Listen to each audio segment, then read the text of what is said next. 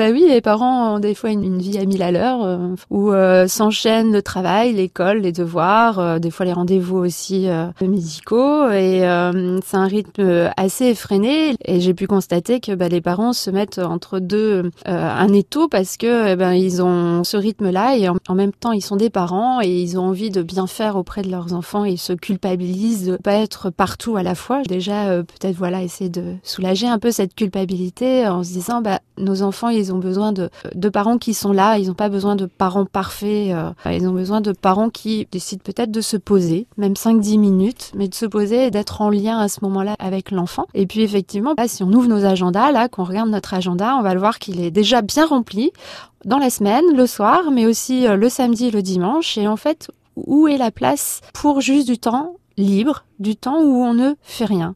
J'ai envie de dire apprendre à ne rien faire avec nos enfants et de se donner ce temps-là, s'accorder. J'invite à prendre euh, l'agenda et puis à noter, tiens, là, c'est un temps libre avec mes enfants où je me pose. Il n'y a rien de prévu, pas de sport, pas de, pas de devoirs, pas d'invitation chez les, les copains et les autres. Parce que voilà, si on regarde notre agenda sur une semaine, où est-ce qu'il est ce temps-là? On se dit toujours, ah, je vais le faire. Je vais le faire, je le prendrai un peu plus tard. C'est important, c'est important eh ben, j'invite à planifier, prendre son stylo et à griffonner, tiens, ça c'est un temps où rien ne peut me perturber et je suis avec moi-même et je suis avec mes enfants. Et on se pose, on se regarde, on s'amuse, voilà, on échange, on laisse venir ce qu'il y a à venir euh, dans la famille.